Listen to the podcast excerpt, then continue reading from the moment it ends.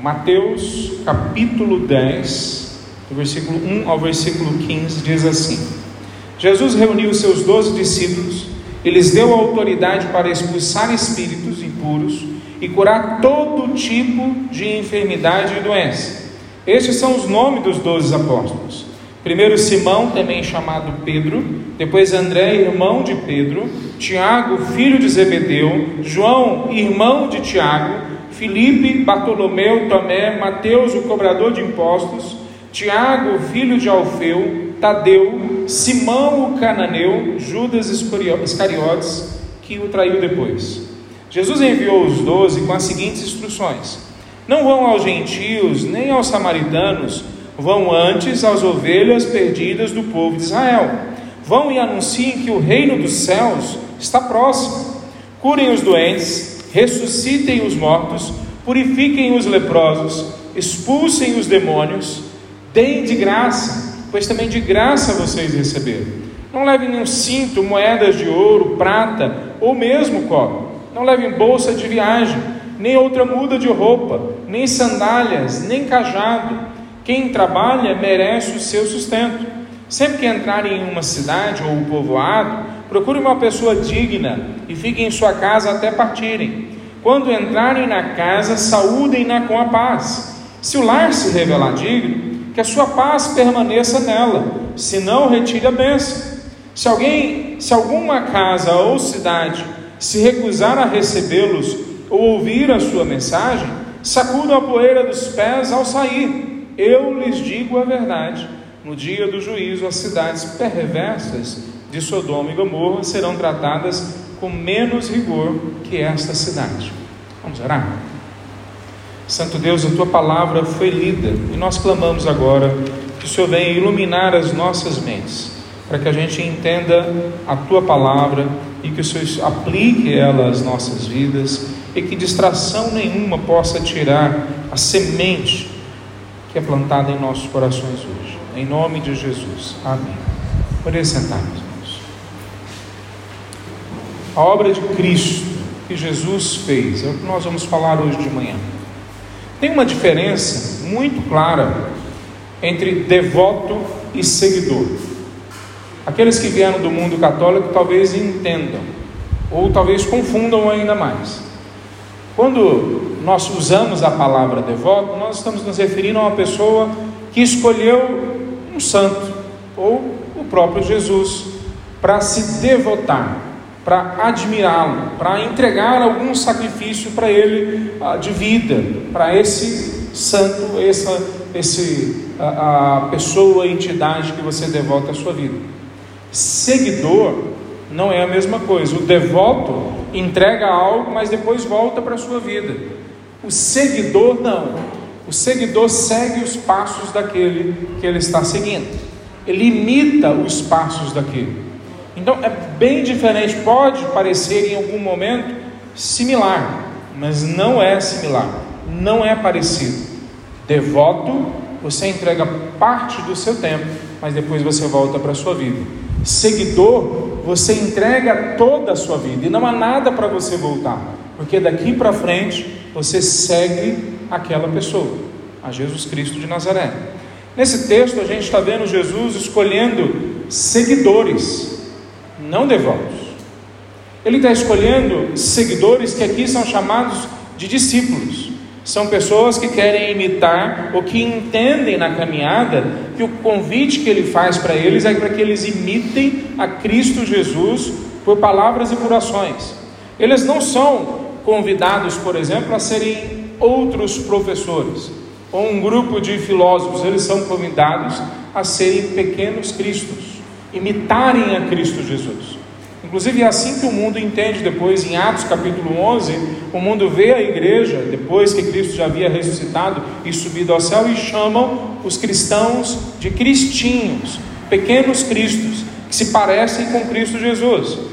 Jesus nos chama desde o começo, e Paulo é o que talvez fale isso com mais clareza, para a gente ser cooperador dele, para a gente ser embaixador do reino dele. Nós não somos chamados para fazer o que nós queremos com o nosso tempo, com a nossa fé, com a nossa religiosidade, Nós não somos chamados a sermos cristãos do jeito que nós estipulamos, na agenda que nós imprimimos, na rotina que nós estabelecemos. Nós somos chamados a sermos pessoas que imitem a Cristo Jesus. Isso é o que significa discípulo. Então, o que Jesus está fazendo aqui é produzindo discípulos. Ele está produzindo discípulos que vão produzir discípulos. Essa talvez seja a principal característica ou resumo da obra de Cristo nesse texto que nós lemos.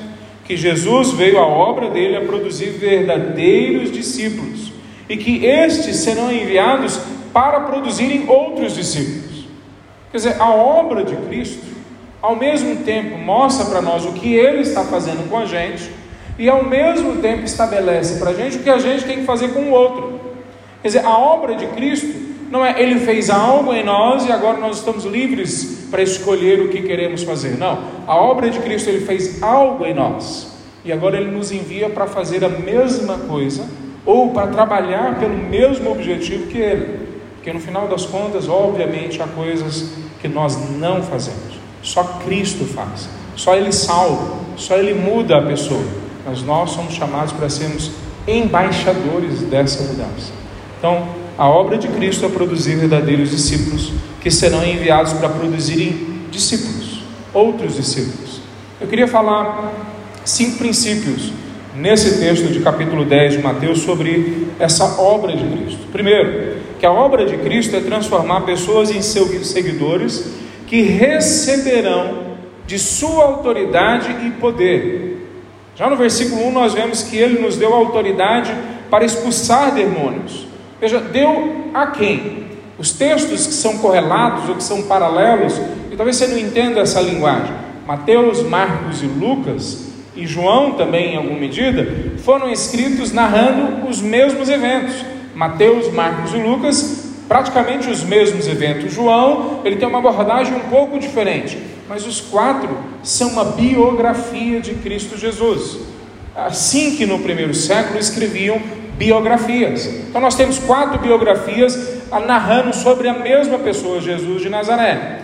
E todos os textos correlatos a esse dizem que não só os doze são escolhidos aqui, ou eles apontam nessa direção, mas que eram os 72. Quer dizer, não eram só os doze apóstolos, mas eram os discípulos que estavam sendo treinados por Cristo para além dos doze, os 72. E quando nós olhamos a conclusão desse tempo de preparo, Mateus 28, 19 e 20, a gente vê que esses discípulos agora envolvem a totalidade dos membros da igreja, do corpo de Cristo. Os doze, talvez ali possa ser entendido também como um símbolo, um símbolo das doze tribos de Israel e agora um símbolo da totalidade do povo de Deus. Não é a única vez no Novo Testamento que é usado desta forma. Em Apocalipse, o número 12 muitas vezes é usado assim: 12 tribos e 12 apóstolos, representando a totalidade do povo de Deus. Então, a quem é que ele dá autoridade e poder sobre demônios? A totalidade do povo de Deus. Então, a esses seguidores, nós vemos claramente que Jesus entrega para eles uma autoridade. Veja, ele não entrega necessariamente uma capacitação uma habilidade, como se a gente pudesse ensinar uns aos outros como que a gente vai realizar certa tarefa de expulsar demônios ou curar pessoas. Ele não está explicando para nós como que funciona essa habilidade. Ele está dando para nós uma autoridade sobre seres espirituais do mal, demônios. Veja, a maioria da sociedade acredita na existência de demônios a maioria. Alguns poucos não acreditam no mal pessoal, que são demônios. Esses poucos que não acreditam, no entanto, causam um mal danado na sociedade. Porque eles influenciam a universidade, eles influenciam a televisão, a mídia, eles influenciam a, a, a, os formadores de opinião, e nós mesmo acreditamos, acreditando, mesmo assim, muitas vezes nós somos influenciados a pensar ou nos moldar a nossa vida como se demônios não existissem, como se não existisse uma batalha espiritual. Eu lembro há 30 anos atrás, um rapaz que estava tocando no Bougainville, aqui em Goiânia, no shopping, Ele estava tocando teclado, muito melhor do que eu. Eu cheguei próximo dele, ele, por algum motivo, entendeu que eu sabia tocar teclado, perguntou se eu queria tocar um pouco. Comecei a tocar, e naquele momento que eu comecei a tocar, a, a, Ele exaltado, o Rei exaltado nos céus, era a música que eu comecei a tocar. Ele começou a se manifestar, demônio começou a se manifestar na vida dele. Isso no pátio de alimentação do Bougainville. Bom, resumindo a história, eu era um adolescente, não sabia exatamente o que fazer, ninguém tinha me ensinado passo a passo de como expulsar demônio. Graças a Deus, eu acho, porque não tem passo a passo para expulsar demônio. Existe uma autoridade, um relacionamento com Cristo né, que você aprende, então você sim usa, e é bom ouvir pessoas experientes sobre isso. Mas eu sem experiência nenhuma peguei esse rapaz, coloquei no carro, levei para a casa do pastor, pastor que eu conheci. Cheguei na casa do pastor, ele se escondeu, de medo do demônio. E eu tive que recorrer a outro pastor que morava perto. Graças a Deus, o outro pastor cheio do Espírito Santo veio e me ajudou pela primeira vez, nós juntos, né? ele encabeçando e eu indo atrás, expulsamos aquele demônio. Era interessante que eu falava, cala a boca, o demônio calava. Eu falava, senta em nome de Jesus, ele sentava. Eu falava, vá para lá em nome de Jesus, ele iria, ele ia, não em meu nome, não na minha autoridade, mas na autoridade de Cristo Jesus. Quando o pastor chegou, o demônio caiu no chão e deu um grito e disse que viu uma luz e que não conseguia ficar em pé. Aquilo tudo impactou muito minha vida. Depois eu fiquei sabendo que o pastor primeiro que eu tinha levado tinha fugido, escondido, porque ele não acreditava na existência de demônios. Que interessante esse medo que vem junto com a ignorância. Eu não acredito, mas morro de medo. Eu não acredito, mas eu morro de medo do inferno. Eu não acredito, mas eu morro de medo de entidades virem e acabarem com a minha vida. Eu não acredito, mas está amarrado embaixo do lado. Veja, essas pessoas que não acreditam podem ser poucas na sociedade, mas causam um mal danado no nosso jeito de olhar a realidade. Jesus dá uma autoridade para essas pessoas aqui a lidarem com demônios. Então, quando você se converte, entrega a sua vida a Cristo Jesus, uma das coisas que acontece na sua vida é se tornar discípulo de Cristo Jesus. Isso é central. Isso significa que Ele dá poder e autoridade para você para lidar com a batalha espiritual. É dito aqui também que Ele dá poder a você, aquele que entregou a vida a Cristo Jesus, para curar doenças, para tratar com realidades que são difíceis. Ressuscitar mortos, por exemplo, é uma das coisas que é falado aqui. Veja, não é falado no texto que todas as pessoas que nós orarmos vão ser curadas. E nem que a pessoa que vier até nós e for curada vai ser curada de todas as doenças que ela tem. Mas é dito para nós aqui que todo tipo de doença vai ser curado. É assim a proposta que está no grego e que está em quase todas as traduções em português, inclusive nessa aqui. Todo tipo de enfermidades, é o que diz no versículo 1. É, é dito para nós então que de alguma forma, quando nós oramos essa realidade sobrenatural da ação de Deus, através do poder que é dado aos discípulos de Cristo Jesus, vem e toca a realidade da vida de pessoas doentes. Não é sempre, não é completamente, porque depende da soberania de Deus, é Ele que decide quando, como e aonde, mas é um sinal da presença do Espírito Santo de Deus em nós. Mais do que isso, é um sinal daquilo que Deus começou a fazer agora e que Ele vai completar lá quando Cristo voltar. Em 1 João capítulo 3, versículo 2, é dito que agora nós somos filhos de Deus aqueles que já entregaram a sua vida a Jesus. Mas, aí vem um mas na sequência, ainda não se mostrou o que nós havemos de ser. Parece uma contradição. Mas o que o texto está dizendo para nós é que já começou uma transformação, já começou uma mudança. Já começou algo em minha vida que não tinha esse algo antes de Jesus, mas vai se completar quando Cristo voltar. Veja, então, quando nós olhamos esse texto, ele está falando ao mesmo tempo que se cumpre aquilo que foi pregado várias vezes, séculos antes desse momento, que Cristo carregaria as nossas dores, as nossas doenças, Ele levaria sobre si os nossos pecados, as nossas tristezas, que não haveria mais choro, isso é repetido depois no Novo Testamento, mas é, começa a acontecer agora, mas só se completa na volta de Cristo Jesus. Quando nós olhamos essa autoridade, alguns podem parar aqui e pensar, então, Cristo nos deu autoridade para todos nós para expulsar demônios e curar pessoas.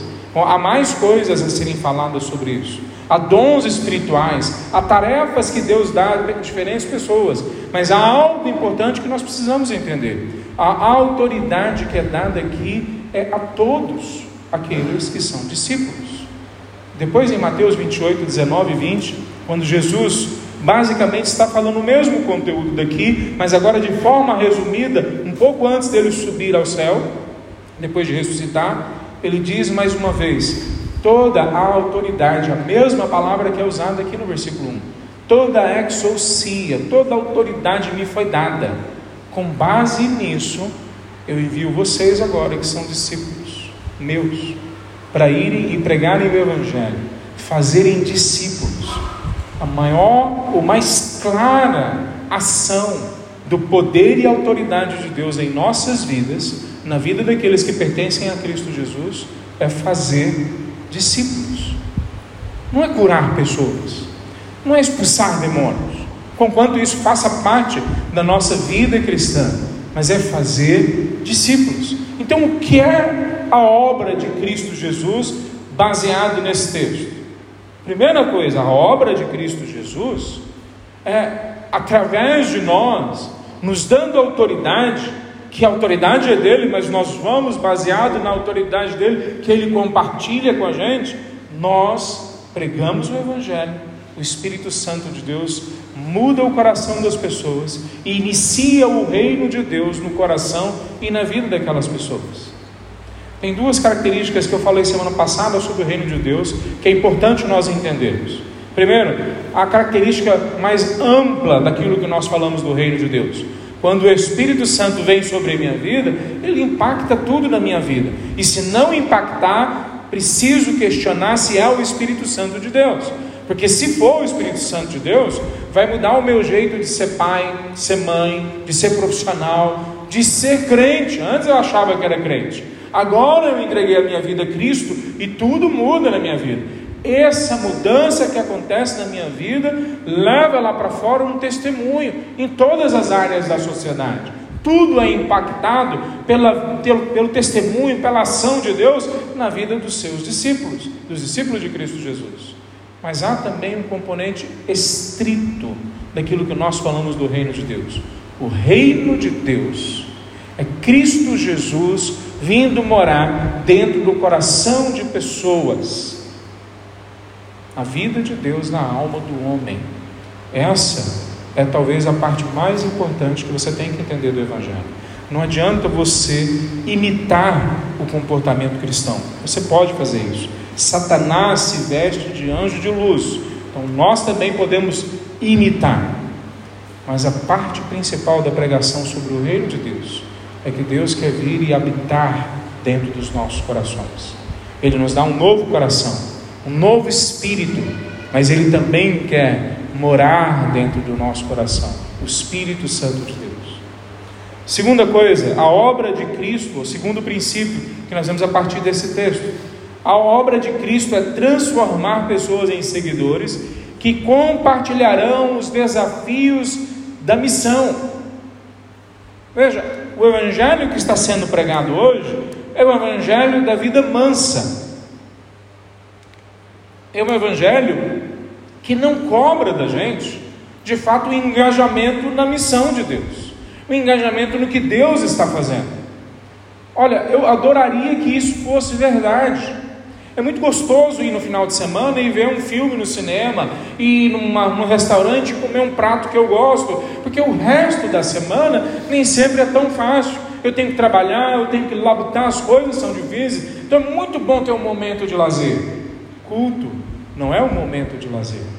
Culto é um momento que nós vamos colocar diante de Deus todos os nossos fracassos e todos os nossos sucessos. Todas as habilidades, dons, talentos, recursos, dinheiro que nós recebemos e falamos: agora, Senhor, isso aqui está nas tuas mãos para o Senhor usar nas nossas vidas. Veja, a primeira vez que é usada a palavra apóstolo no livro de Mateus, então no Novo Testamento, é aqui no versículo 2. Esses são chamados doze apóstolos. Agora, nesse momento, não necessariamente está sendo usado em todo o tempo aqui apóstolo com letra maiúscula. Está usando apóstolo no sentido que ele tem mesmo na sua palavra. Apóstolo é aquele que é enviado para representar uma causa, para representar uma missão, um Senhor, representar uma mensagem. Ele vai em outro lugar representando um, uma cidade, um, um reino, um rei. E aqui é a primeira vez que é usado dessa forma. E logo, se é usado aqui para eles, em alguma medida é usado para todos nós. Todos nós somos enviados. Mas olha que interessante, cada um deles aqui, não todos, mas alguns deles nós temos pistas de que eles são tratados de forma única. Eles não são tratados como multidão. Eles não são trazidos e cada um deles a, a, a, perde a sua individualidade, perde as suas características, não. Eles são tratados de forma bastante única, cada um deles. Mateus, que é, por exemplo, a pessoa que escreve o livro, ele é um cobrador de impostos, ele é um traidor da pátria, ele é um traidor do povo judeu, porque ele trabalha para o inimigo, para o Império Romano. E ele que está escrevendo o livro. Ele poderia omitir isso aqui. Por que, que ele tinha que colocar que Mateus, ele é o cobrador de impostos? Mas ele não omite isso. Ele é apegado com o Império Romano até Cristo chegar na vida dele. E ele fala na sequência de outros. Por exemplo, nós temos aqui apresentado Judas, que é o que traiu Jesus. Nós temos apresentado quem é filho de quem, quem é pai de quem. E nós sabemos que em outros locais, inclusive, aqueles que são, ou pelo menos um deles, que é terrorista, era assim que eram encarados, zelotes, naquele momento. São chamados também para serem discípulos de Cristo Jesus. Cristo Jesus chama cada um deles para fazer parte da missão dele, mas ele não joga fora, ele não a, a, a, trata eles como se fosse uma multidão. Eles trata eles de uma forma bastante pessoal, de uma parte, uma forma bastante única, cada um deles. Quando nós olhamos esse texto, é dito para nós que eles são enviados de preferência para as ovelhas da casa de Israel. É assim que está na minha tradução, assim que está na tradução a, a, ao meio da atualizada, revista atualizada, mas não está no grego essa expressão. Fala que ele é enviado, eles são enviados ao povo de Israel. Não é nesse momento, eles não são enviados para os gentios, que somos nós, ou para os samaritanos. Mas por que que na tradução então colocou que eles são enviados preferencialmente ou de preferência às ovelhas perdidas da casa de Israel? Muito provavelmente porque ele está lendo esse texto numa perspectiva mais ampla. Novamente, Mateus 28, agora eles são enviados para alcançar todas as etnias.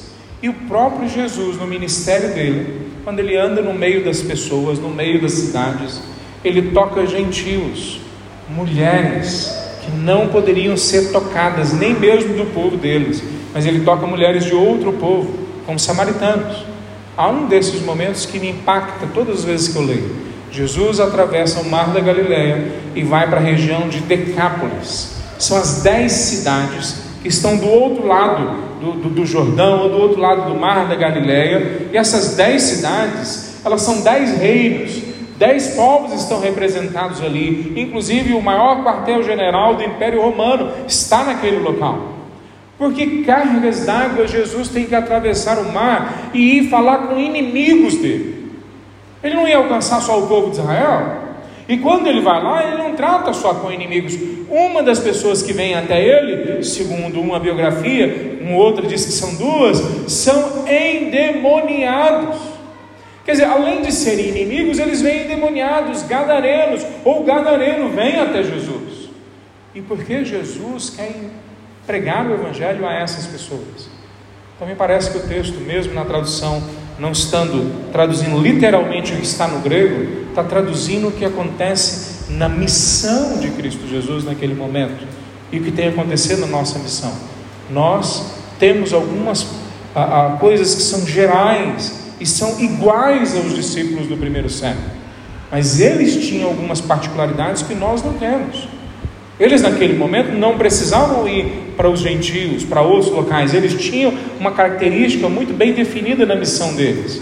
Embora essa característica não era uma proibição, era um foco.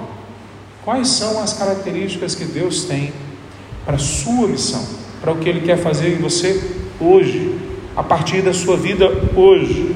Nós vemos que quando eles começam a pregar, eles falam que o reino dos céus, ou Jesus diz para eles: preguem que o reino dos céus está próximo.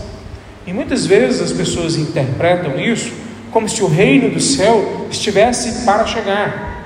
Naquele momento, talvez isso podia fazer algum sentido, mas hoje não faz mais sentido. O reino dos céus, o reino de Cristo, o reino de Deus já entrou de uma forma toda especial na história, através da pessoa de Cristo Jesus. E agora, através da, da experiência com o Espírito Santo vindo morar dentro de nós. Então, o que é que o texto está querendo dizer para nós? Que o reino de Deus está próximo como um braço de distância, que basta a gente dar um passo que a gente entra dentro dessa realidade. Nós podemos nos manter fora do reino de Cristo, mas o reino de Cristo está suficientemente próximo, ele está a um braço de distância e nós somos chamados. Esse era o convite que os discípulos tinham que fazer às pessoas. Eles tinham que chamar pessoas como nós a entrarem no reino de Deus, ou como uma, por uma outra perspectiva, a permitirem, chamarem, aceitarem que o reino de Deus entrasse dentro do coração delas.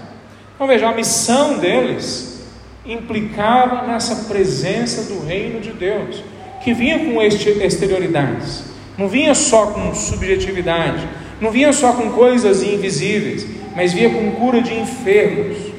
Um dia desse nós oramos num pequeno grupo e uma moça que nunca havia sido curada, muito crente, muito fiel, mas foi naquele momento curada. Ela narrou isso, uma dor intensa que ela nunca tinha orado e tinha sido curada imediatamente. Ela foi curada e ela saiu uma crente fiel de muitos anos, saiu maravilhado, então funciona, então é assim. Como que eu deixei isso por tanto tempo? Por que, que eu não orei antes? Para que Deus me curasse em outros momentos. Uma dor crônica que se repete na vida dela tanto, muitas vezes. Veja, essas exterioridades são prometidas a gente. 20 anos atrás eu, nós estávamos começando um pequeno grupo na casa de uma senhora e essa senhora queria servir a Deus com, com dedicação, mas ela era viciada em cigarro há anos. E ela falou: Eu quero, mas eu não sei o que fazer com esse vício. Óbvio que o vício não necessariamente afastaria de conhecer a verdade do Evangelho, mas uma vez que a verdade do Evangelho entrasse na vida dela, assim como faz na vida de cada um de nós, vai nos libertar dos vícios. E essa era a mensagem que nós pregávamos para ela. E nós oramos ao final. E quando nós oramos, ela falou: Estou sentindo um gosto ruim na boca, um cheiro estranho. E terminamos a reunião, fomos embora. Ela mandou uma mensagem no dia seguinte para nós: que ela não conseguia mais sentir o cheiro de cigarro, que dava ânsia de vômito. Ela não conseguia mais chegar perto de cigarro, que causava nela ânsia. Uma única oração. E não houve estralo no céu, foguete, não houve pirotecnia, nada houve simplesmente poder de Deus entrando na vida daquela mulher, assim como tem entrado na vida do povo de Deus ao redor da história. Milagres, curas, maravilhas têm entrado nas nossas vidas e tem sido testemunho para nós mesmos. Mas veja, é dito no texto para nós que quando nós fizermos isso, no versículo 8, deem de graça, pois também de graça vocês receberam. Nós não podemos cair na tentação de cobrar esse tipo de coisa. Não pertence a gente. Não, não, não é para nós estabelecermos preço.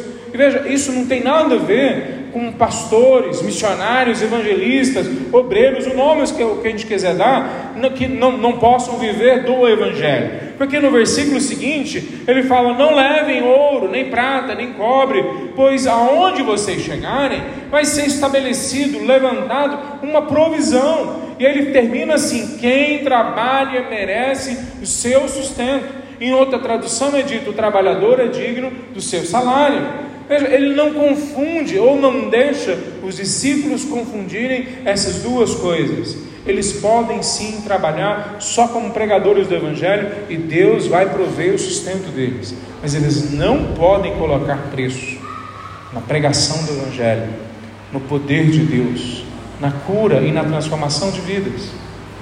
Há um estrago sendo feito nas nossas igrejas no Brasil hoje, e esse estrago tem causado não só lá fora no estrago, mas dentro também das nossas famílias, que são igrejas que no estatuto elas pertencem a pessoas.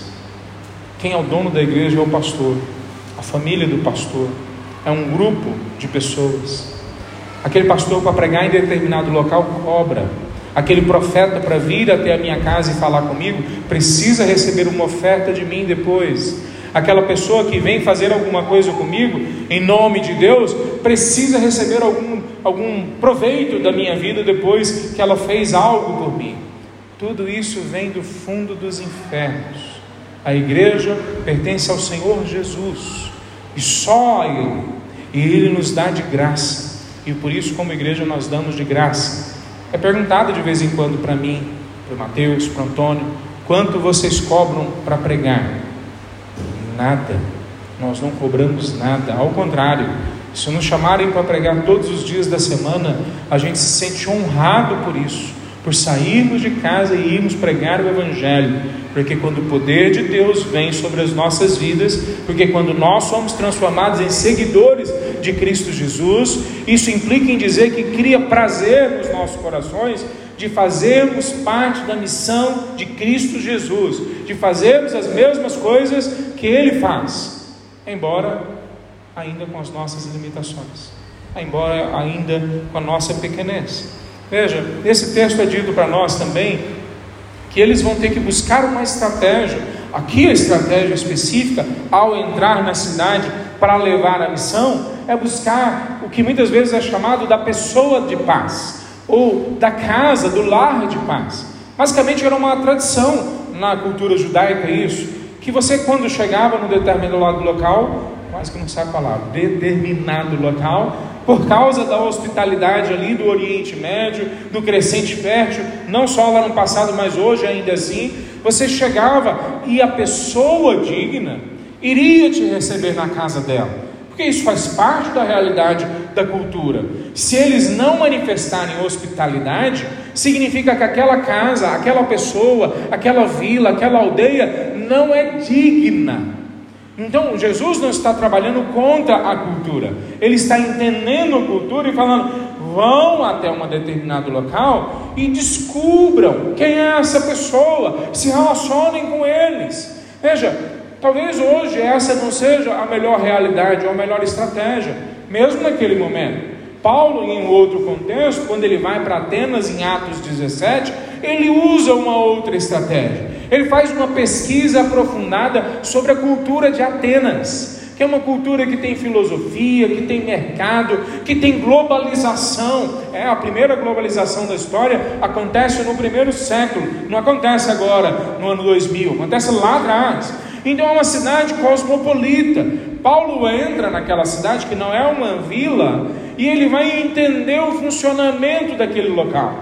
Ao entender o funcionamento daquele local e se comportar e pregar de uma forma que eles podiam entender, usando a filosofia, usando a poesia, fazendo uma pesquisa antropológica, ao fazer isso, ele evita ser rejeitado e ter a mensagem do Evangelho rejeitada antes mesmo dele falar. Ou seja, ele fala com bastante fluência, ele explica com bastante clareza o Evangelho. Em algum momento, alguns rejeitam e alguns aceitam, mas ele entra na cultura e consegue lidar com eles. Qual que seria talvez a melhor maneira para Goiânia?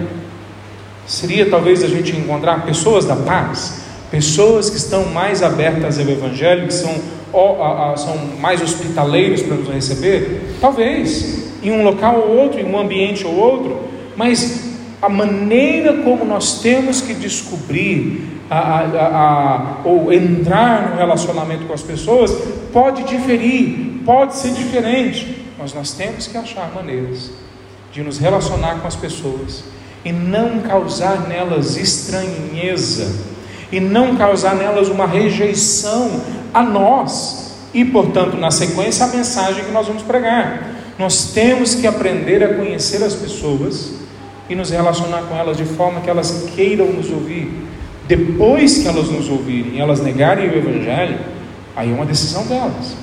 Inclusive, essa é a próxima etapa que tem aqui. Veja, aquela que não receber você, é o que é falado a partir do versículo 14, você sacude sacode a poeira e vai embora.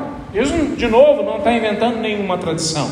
Os judeus, quando voltavam de outras nações, que não eram do povo deles, quando eles voltavam de lá, na divisa, na entrada da nação deles, eles batiam ao poeiro para dizer, para testemunhar, que eles não queriam trazer nada daquele comportamento pecaminoso, nada daquela cultura contrária a Deus, para a geografia deles, para a casa deles, para a vida deles. E Jesus usa agora a mesma tradição, não contra os gentios, mas ele usa contra os próprios judeus. Vocês vão na casa de judeus, na vila de judeus. Ao chegar lá, se as pessoas não os receberem, se eles os rejeitarem, vocês vão virar as costas, vão bater a poeira para dar um testemunho de que vocês não se comprometem, não se responsabilizam pelo fato de que eles estão negando o Evangelho. De novo, eu não sei exatamente como isso poderia ser aplicado na sua vida, na sua rotina, no seu dia a dia. Qual seria o jeito de você falar com uma pessoa que rejeita o Evangelho, que não quer ouvir o que você tem para falar, ou que não quer ouvir o que a igreja vai falar? Eu não tenho certeza em cada ambiente, em cada contexto, qual a maneira da gente se comportar, mas nós precisamos achar maneiras de deixar claro para as pessoas que quando elas rejeitam o Evangelho, rejeitam o estilo de vida do reino de Deus, há consequências que vão vir a partir daí. As igrejas estão deixando de pregar sobre o inferno, elas estão deixando de pregar sobre a seriedade que é seguir ou não a Cristo Jesus. Disso depende o nosso destino eterno, e disso depende a nossa caminhada agora. Se nós vamos pertencer a Cristo e vamos ter então liberdade, vamos ter vitória sobre os poderes do mal, ou se nós vamos ser só capachos de demônios que vêm e entram e invadem a nossa vida. Veja, a realidade desse texto que Jesus apresenta é que há uma dinâmica da missão que todos nós somos chamados a fazer parte. Não é, Jesus não nos chama a fazer parte de uma religião. Jesus nos chama a fazer parte da missão dele, como seguidores. Terceiro princípio, eu gostaria de ler o verso 16 a 25 para embasar esse próximo ponto. Ouça, eu os envio como ovelhas ah, no meio de lobos, portanto, seja esperto como serpentes e simples como pombas. Tenham cuidado, pois vocês serão entregues aos tribunais e chicoteados nas sinagogas. Por minha causa serão julgados diante de governadores e reis, mas essa será a oportunidade de falar a meu respeito e a, eles e aos gentios. Quando forem presos, não se preocupem com o modo como responderão, nem como que dirão. Naquele momento, as palavras certas lhes serão concedidas, pois não serão vocês que falarão, mas o Espírito de seu Pai falará por meio de vocês. O irmão trairá seu irmão e o entregará à morte, e assim também o pai a seu filho. Os filhos se rebelarão contra os pais e os matarão. Todos os odiarão por minha causa, mas quem perseverar até o fim será salvo. Quando forem perseguidos numa cidade, fujam para outra. Eu lhes digo a verdade: o filho do homem voltará antes que tenham percorrido todas as cidades de Israel. O discípulo não está acima do seu mestre, nem o escravo acima do seu senhor. Para o discípulo é suficiente ser como seu mestre e escravo como seu senhor. Uma vez que o dono da casa foi chamado de Beuzebu, os membros da família serão chamados de nomes ainda piores. Qual é o princípio que eu tiro desse texto? A obra de Cristo é transformar pessoas em seguidores que demonstrarão seu caráter mesmo diante de plateias difíceis, mesmo diante de situações complicadas, que serão um exemplo de Cristo mesmo em ambientes hostis. Olha o que nós acabamos de ler: que eles e nós, portanto, somos enviados como ovelhas por meio de lobos. Não são ovelhas bonzinhas enviadas por meio de ovelhas que não são tão boas. São ovelhas que são enviadas para lobos, que vão os matar, que vão assassinar, que vão destruir a vida delas. E aí ele diz para nós que, embora essa seja uma realidade, que a gente não precisa ser bobão, a gente não precisa ser ingênuo, nós precisamos ser espertos, como as serpentes. Olha só, será que tem alguma heresia aqui? Será que ele está sugerindo para a gente ser esperto como Satanás? Meus irmãos, Satanás usou uma serpente lá atrás. A serpente é um animal criado por Deus. O que Jesus está se referindo é algo comum no conhecimento deles. Que aquela serpente, ou uma serpente, ela é ágil, ela é esperta, ela sabe como se comportar no ambiente hostil. Então, prestem atenção, aprendam a se comportar de forma inteligente, com entendimento, com discernimento em ambientes que provavelmente vão ser hostis a vocês. Mas nunca façam isso sem perder de vista que vocês precisam ser puros, puros como as pombas. E normalmente a palavra puros como as pombas aqui não significa ser ingênuos. Não é essa a ideia. É significa ser simples serem diretos, terem um só olhar, uma só direção. Nós sabemos para onde nós vamos, nós estamos atentos, temos entendimento que estamos num ambiente hostil, mas nós não nos corrompemos nesse ambiente e continuamos a ser em Cristo Jesus e que nós somos chamados a ser. Nós temos o caráter de Cristo Jesus em nossas vidas, mesmo diante das situações mais difíceis. E aí Jesus começa a elaborar um contexto que isso talvez vai se tornar muito claro para eles em breve. Talvez já está se tornando que vocês vão ser presos e vão ser levados diante das autoridades. Eu tenho visto pessoas falando aqui no Brasil que assumir um governo de esquerda não tem nenhum perigo para nós, porque é só mais um governo. Bom, espero que sim. Vamos orar para que Deus tome nas mãos esse governo e, e segure o mal para que ele não prevaleça demais, para que ele não avance demais. Mas quem estudou a história da China, da Coreia do Norte, da Venezuela, de outros locais, sabe que não é bem assim. Agora, o que me espanta mais não são as pessoas terem ou não consciência desse perigo que pode estar à nossa porta. O que me espanta mais é as pessoas não terem clareza, os cristãos, do perigo que Cristo está falando aqui. Que independe qual é o governo que está lá fora, o governo que está lá fora está nas mãos de Satanás.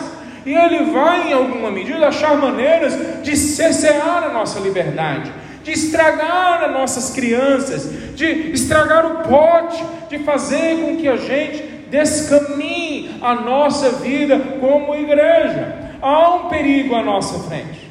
E Cristo está dizendo para nós: não fiquem preocupados.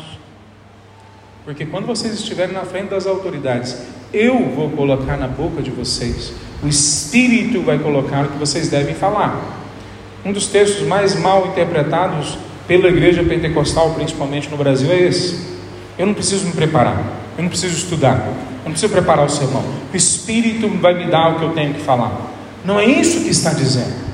O que está dizendo aqui é para pessoas que seguem a Cristo, que alimentam-se da palavra de Deus, que afinam os ouvidos com o Espírito Santo de Deus, mesmo nos momentos mais drásticos, mais hostis. Ela pode ter convicção que vai ser trazido de dentro dela aquelas coisas que ali foram construídas pelo Espírito. Talvez um bom exemplo para nós seja Jonas no Antigo Testamento, o capítulo 2 de Jonas, ele agora já dentro da boca do peixe, ou da baleia, ou do bicho que está ali, que pegou ele, ali dentro daquele peixe, já praticamente considerado morto, ele faz uma oração a Deus. Leia depois em Jonas capítulo 2. E a oração dele não é só sincera, ela não é só autêntica, ela é fruto de, uma de um processo de decorar os salmos, as orações de Davi. Jonas decora, ele, ele aprende a palavra, e a palavra, na hora mais necessária, vem à boca dele, é trazida à memória dele, e ele fala ao final: Eu sei que o meu redentor vive.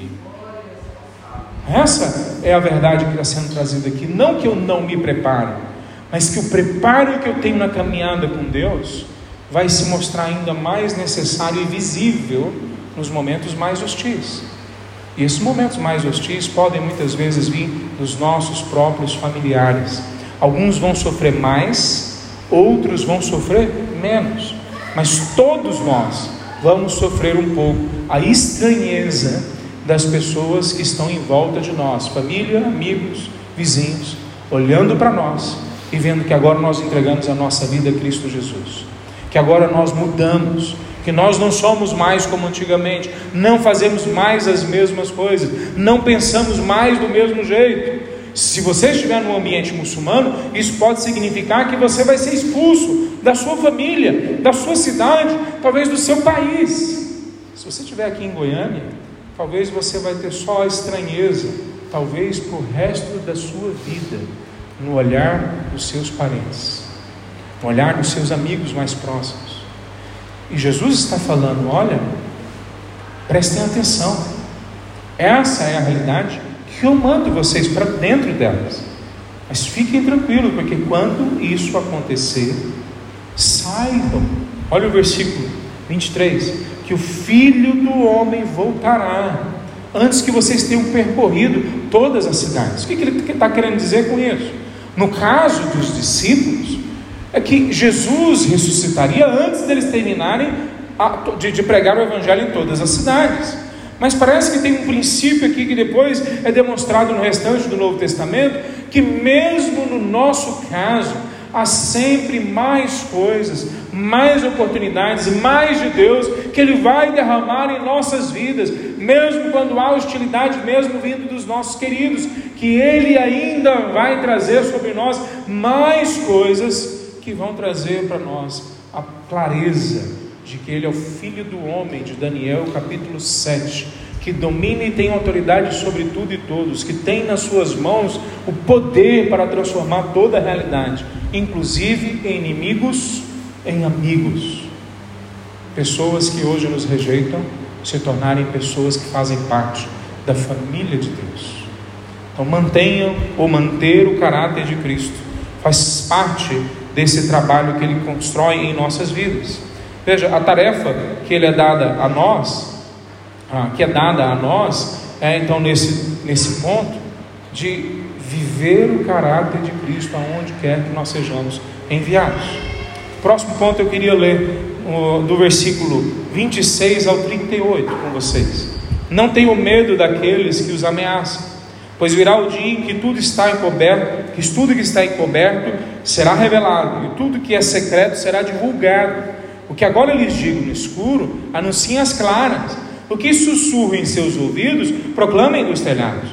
Não tenham medo dos que querem matar o corpo, eles não podem tocar a alma. Tenho medo somente de Deus, que pode destruir no inferno tanto a alma quanto o corpo. Quanto custam dois pardais? Uma moeda de cobre? No entanto, nenhum deles cai no chão sem o conhecimento de Deus. Quanto a vocês, até os cabelos de suas cabeças estão contados. Portanto, não tenham medo. Vocês são mais valiosos que um bando inteiro de pardais. Quem me reconhecer em público aqui na terra, eu reconhecerei diante do meu Pai no céu. Mas quem me negar aqui na terra, eu também o negarei diante do meu Pai no céu. Não imagine que eu vim trazer a paz à terra. Não vim trazer a paz, mas a espada. Vim para pôr o homem contra seu pai, a filha contra sua mãe, a nora contra sua sogra, seus inimigos estarão em sua própria casa. Quem ama seu pai ou sua mãe mais do que a mim, não é digno de mim. E quem ama seu filho mais do que a mim, não é digno de mim. Quem se recusa a tomar a sua cruz e me seguir, não é digno de mim. Quem se apegar à própria vida a perderá, mas quem abrir mão de sua vida por minha causa, a encontrará. Qual o princípio que a gente vê nesse texto? Sobre a obra de Cristo. É que a obra de Cristo é transformar pessoas em seus seguidores que publicamente testemunharão que pertencem a Cristo, testemunharão diante de todos que são de Cristo Jesus. Essa é a obra de Cristo em nós. Essa é a obra que Ele nos chama para fazer. Olha no meio, como ele começa esse texto. Ele diz: Não tenham medo desses que ameaçam vocês. Nós precisamos, em outras palavras, o que ele está dizendo agora é usar a inteligência. Avaliem bem de quem vale a pena ter medo? De outros que podem trazer hostilidade ou estranheza a vocês? Ou de Deus? Quem é que vale a pena ter medo?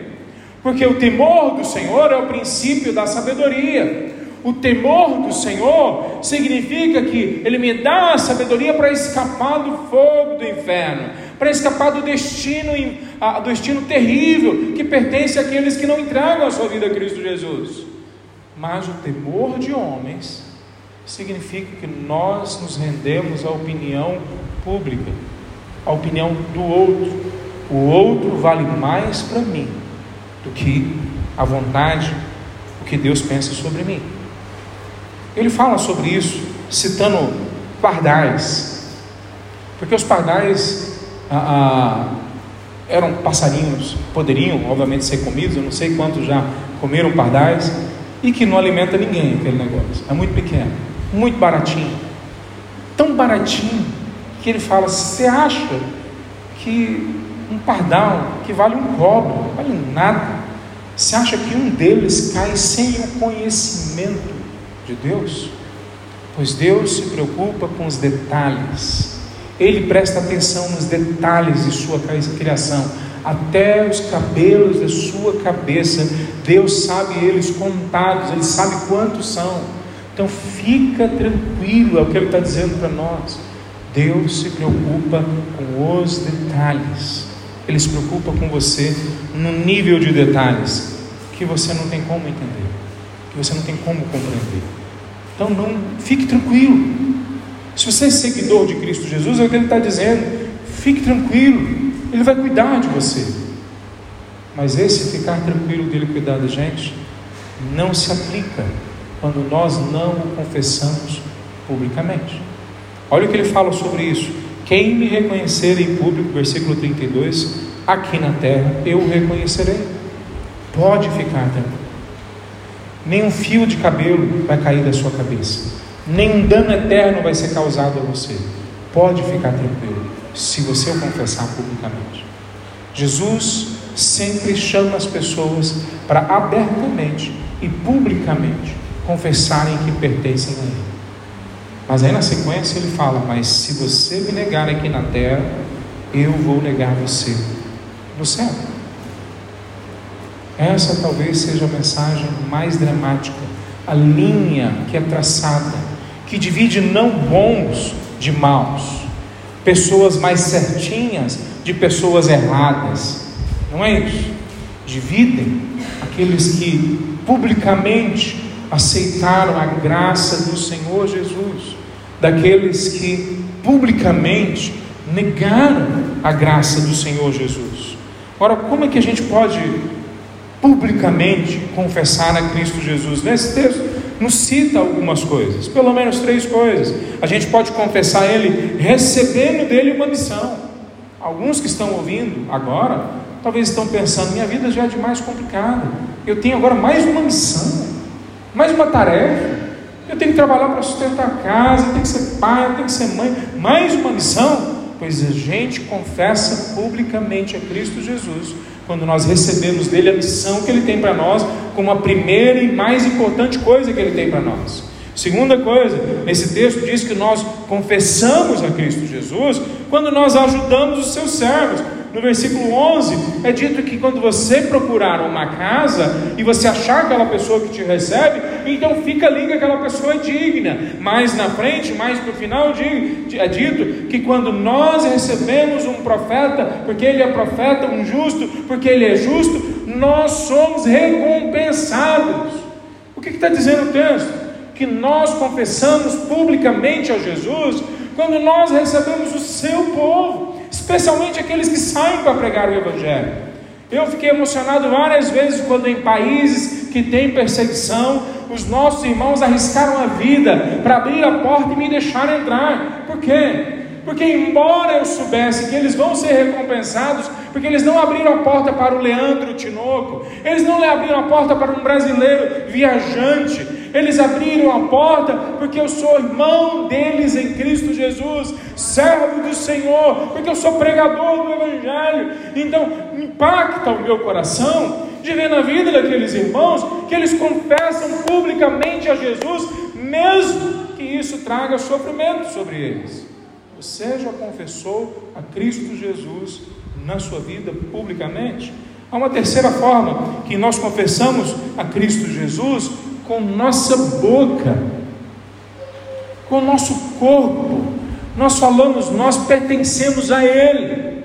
A minha vida não pertence a Satanás, não pertence à religião, a minha vida não pertence a mim mesmo, pertence ao Senhor Jesus.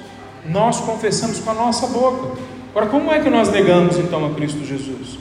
Esse texto também sugere três vezes que a gente pode negar a Cristo Jesus, rejeitar a mensagem do Evangelho, quando nós recusamos aceitar os seus obreiros, quando nós recusamos aceitar quem está falando para nós, pregando para nós, lutando pelas nossas almas. Quando nós fazemos isso, nós negamos a Cristo Jesus. Nós negamos o Evangelho quando nós perseguimos aqueles que estão pregando o Evangelho. A minha tataravó, já contei essa história antes, lá em Corumbá, no Mato Grosso, do Sul agora, antes só o Mato Grosso, há 100 anos atrás, um comportor que passava pelas casas, pelas cidades, distribuindo Bíblias e vendendo Bíblias. Ele passou na casa da minha tataravó e a minha tataravó, junto com outros, pegou em pedras e começou a tirar, apedrejou aquele evangelista que estava ali. Não uma vez só, várias vezes. Mas pela graça de Deus, aquele homem entendeu que ele tinha que continuar voltando à casa da minha tataravó. E eu não sei qual foi a vez, lá pela décima vez, a minha tataravó e os outros pararam e falavam: ele deve ter alguma mensagem muito importante, porque ele leva a pedrada e volta. E a minha tataravó resolveu ouvir a pregação dele, o que ele tinha para falar. E foi aberta a primeira igreja evangélica na cidade de Corumbá, no quintal da casa da minha tataravó porque ela decidiu parar de rejeitar publicamente a Cristo, apedrejando aqueles que traziam mensagem, para aceitar publicamente a Cristo, recebendo aqueles que estavam trazendo a mensagem para ela. Terceira coisa, quando nós rejeitamos a Cristo Jesus, ou a forma como nós podemos fazer isso, é publicamente falando com as nossas vozes. Mais do que nunca nós temos visto na televisão as pessoas falando mal do Evangelho, mal da igreja, mal das verdades centrais da palavra de Deus. Eu sei que alguns irmãos nossos ficam irados quando veem isso. Entendo até certo ponto, mas não é esse o sentimento que vem no meu coração e não é esse o sentimento que nós temos que alimentar em nossos corações. Quando alguém rejeita publicamente o Evangelho, deveria vir uma tristeza em nossos corações. Senhor, tem misericórdia dessa pessoa. Ela não entendeu o que, ela está negando. Ela, se ela entendeu, ela entendeu só em parte. A mente dela está cegada, fechada, nublada pela ação de Satanás. E ela está negando a vida na vida dela. Quarta, quinta coisa que nós podemos ver nesse texto. Eu vou ler os versículos 39 ao capítulo 11, versículo 1. Diz assim: Quem se apegar à própria vida a perderá, mas quem abrir mão de sua vida por minha causa a encontrará. Quem recebe, vocês recebem a mim, e quem me recebe, recebe também aquele que me enviou. Quem acolhe um profeta como alguém que fala da parte de Deus, recebe a mesma recompensa que um profeta. E quem acolhe um justo, por causa de sua justiça, recebe recompensa igual a dele. Se alguém der um copo de água fria e seja ao menor de meus seguidores, certamente não perderá sua recompensa. Quando Jesus terminou de dar essas instruções aos seus doze discípulos, saiu para ensinar e anunciar a mensagem, sua mensagem, nas cidades da região. Qual que é o princípio que a gente tira daqui? Que a obra de Cristo é transformar pessoas em seus seguidores que receberão a recompensa do Pai em suas vidas. Então, qual que é a obra de Cristo? A obra de Cristo não é transformar a gente em masoquistas. Não é isso gente que gosta de sofrer. Não é isso. A obra de Cristo não é transformar a gente em mão de obra barata para um projeto que ele tem. A obra de Cristo é encher o nosso coração de alegria agora e entregar para nós no futuro todas as promessas que estão na palavra de Deus, todas as recompensas que estão ali listadas para nós. Veja, esse é um dos paradoxos que Jesus apresenta na palavra para nós, na sua mensagem. Paradoxo é uma aparente contradição, mas que na verdade são duas verdades que caminham paralelo, elas nunca se chocam, elas nunca entram em contradição. Jesus está falando: quem perder vai ganhar, mas quem lutar para ganhar vai perder.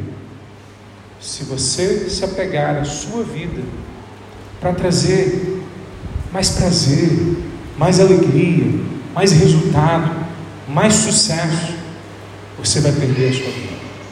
Mas se você abandonar o foco de buscar a sua alegria, o seu sucesso, a solução da sua vida em você mesmo, e você jogar em Cristo Jesus, a missão dele, o que ele tem para você, a vida que ele promete, a luta, o jeito, o caráter, o estilo de vida que ele tem, se você abandonar, negar você mesmo, ele vai entregar então para você a vida de verdade. Parece que está, é uma, essa é uma das coisas que acontece com a gente. Nós nunca encontramos a felicidade completa nessa realidade, nesse tempo, nesse momento da história. Nunca. A pessoa coloca um alvo na vida dela, eu quero ganhar o salário tal, porque quando eu ganhar o salário tal, eu vou comprar tudo que eu quero. Eu ouço até crente falando isso. Eu vou jogar na cena e quando eu ganhar, eu dou 50% para a igreja, 50% para mim, fica todo mundo feliz. Mentira, não fica feliz. Quando você compra o carro dos seus sonhos, não dá uma semana, tem outro carro melhor que você quer. Quando você compra a casa dos seus sonhos, não dá uma semana, você começa a achar os defeitos na casa. Quando você abraça a profissão, o estilo de vida, o escritório que você queria, projeto que você planejou, quando você tem aquilo, seu coração logo na sequência se torna de novo insatisfeito, porque a felicidade completa não está para nós neste mundo, nessa realidade, neste agora. Mas Eclesiastes capítulo 3, versículo 11, o, o, o sábio lá atrás escreve para nós que Deus colocou a eternidade em nossos corações. Há algo dentro de nós que aspira por uma outra realidade, por uma outra consequência, por um outro tipo de completitude, um outro tipo de realização que nós não temos acesso aqui. E é isso que Jesus está falando para nós nesse texto. Eu vou entregar para vocês um contentamento que vocês não vão encontrar em lugar nenhum. Eu vou entregar para vocês de uma forma tão completa que até aquilo que vocês não achavam, que vocês estavam concorrendo, que vocês estavam dentro daquilo, vocês vão receber. Se você receber um profeta, porque ele é profeta, você vai receber até a recompensa do profeta, porque você honrou o profeta assim.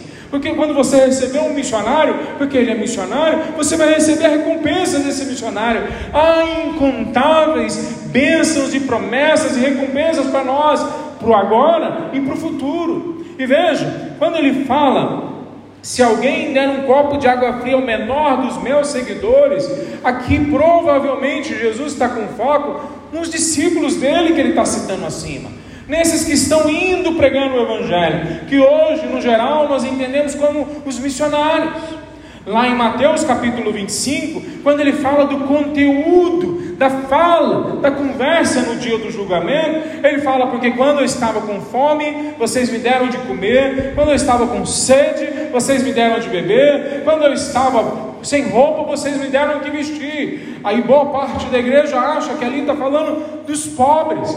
Não está falando dos pobres, olhe lá, está falando dos meus pequeninos. E no contexto, assim como aqui, tem a ver com os discípulos, com os servos de Cristo Jesus e talvez de uma forma ainda mais específica, com os missionários, aqueles que vêm pregar o Evangelho para nós, ou que vão pregar o Evangelho em outras nações. Tem mais de 15 mil missionários brasileiros trabalhando em outras culturas. Tem missionários aqui dentro dessa igreja se preparando para ir, ou que voltaram do campo missionário. Tem missionários que são sustentados por essa igreja. E muitas vezes eu vejo a igreja tentando achar maneiras de dar menos, de dar pouco, de não pensar tanto nisso, porque afinal de contas nós temos tanta, tanto trabalho aqui, nós temos tanta coisa para fazer na nossa própria casa, na nossa própria igreja, na nossa própria realidade. Jesus está dizendo: vocês vão ser recompensados quando vocês, mesmo a um dos menores discípulos, servidores, servos que estão por aí pregando o Evangelho, quando vocês cuidarem deles se preocuparem com eles, se dedicarem a eles. Veja, quando nós olhamos isso, esse texto está falando não só de uma realidade de recompensa, porque nós somos alcançados pela graça e agora somos salvos, mas porque agora nós fazemos parte da missão de Deus, indo, cuidando de pessoas que vão, recebendo aqueles que vêm abrindo a porta da nossa casa e da nossa vida para aqueles que ensinam o Evangelho. Jesus está dizendo: essa é a minha obra, sou eu que envio essas pessoas. Você quer fazer parte dessa obra? Uma das formas que nós somos recompensados é quando nós abrimos a porta das nossas casas, quando nós abrimos a, a nossa bolsa, a nossa carteira, e tiramos dali o dinheiro, o recurso que foi colocado em nossa conta, para investir em pessoas e projetos que levam o reino de Deus para o coração das pessoas lá fora. Paulo fala em 2 Coríntios capítulo 2, desculpa, 2 Coríntios capítulo 9, a partir do versículo 6, que Deus quer que a gente dê com alegria, mas Ele quer que a gente dê conforme a porcentagem que nós temos. Em Gálatas, capítulo 6, no versículo 6 no versículo 10, ele fala que nós temos que dar primeiro para os da casa, primeiro para a igreja local. Em 2 Timóteo, capítulo 5, ele fala que nós temos que sustentar os obreiros, os pastores, missionários que pregam o Evangelho. Quer dizer, embora no Novo Testamento não é falado para nós sobre dízimos e dízimos como no Antigo Testamento, é falado para a gente sim no Novo Testamento que esse compromisso de entrega Deus coloca na nossa frente. Ele coloca na nossa frente não como uma sugestão, ele coloca na nossa frente como parte essencial da nossa carreira como cristãos, seguidores de Cristo Jesus, mas com um elemento interessante nesse texto, que nós vamos ser recompensados quando nós entregarmos tudo o que nós temos para seguir a Cristo Jesus e para que outros entreguem e ouçam o Evangelho e possam entregar a vida deles a Cristo Jesus. Queria concluir esse texto comentando esse versículo 1 do capítulo 11.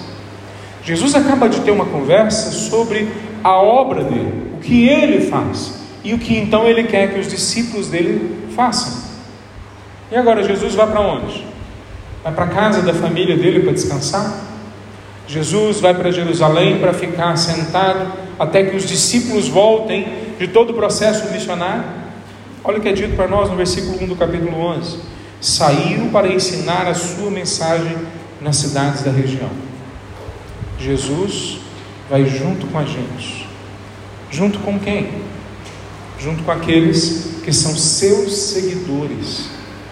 Em Mateus capítulo 28, a última frase que é dita para nós é que Ele estará com a gente até o fim dos tempos.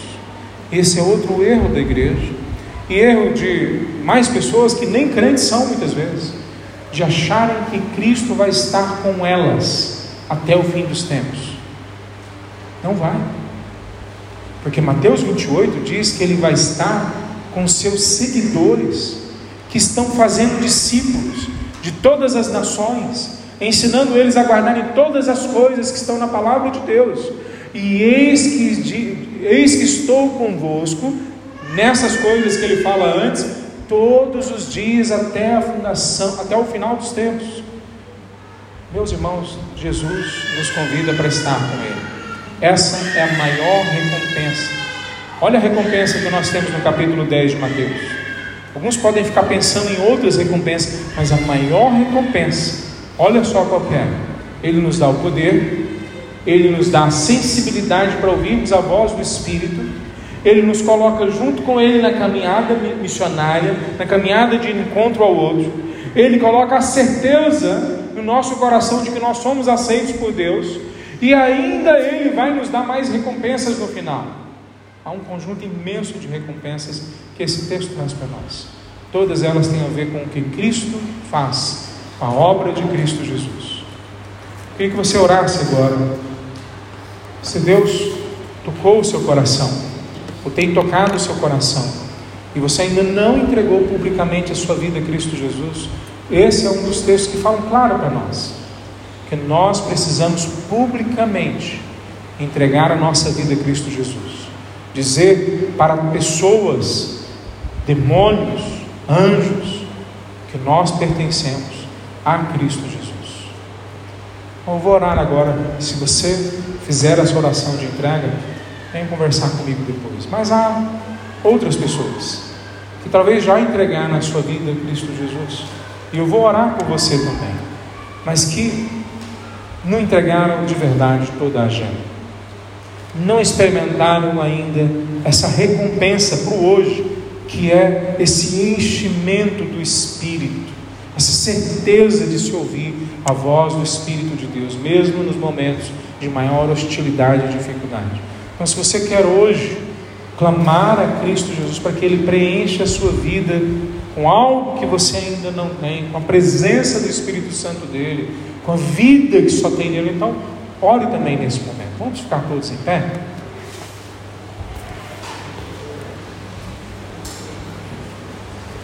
Santo Deus, nós nos colocamos diante de Ti agora e nós clamamos, Senhor Deus, que o Senhor receba mais uma vez cada um de nós diante do Teu trono.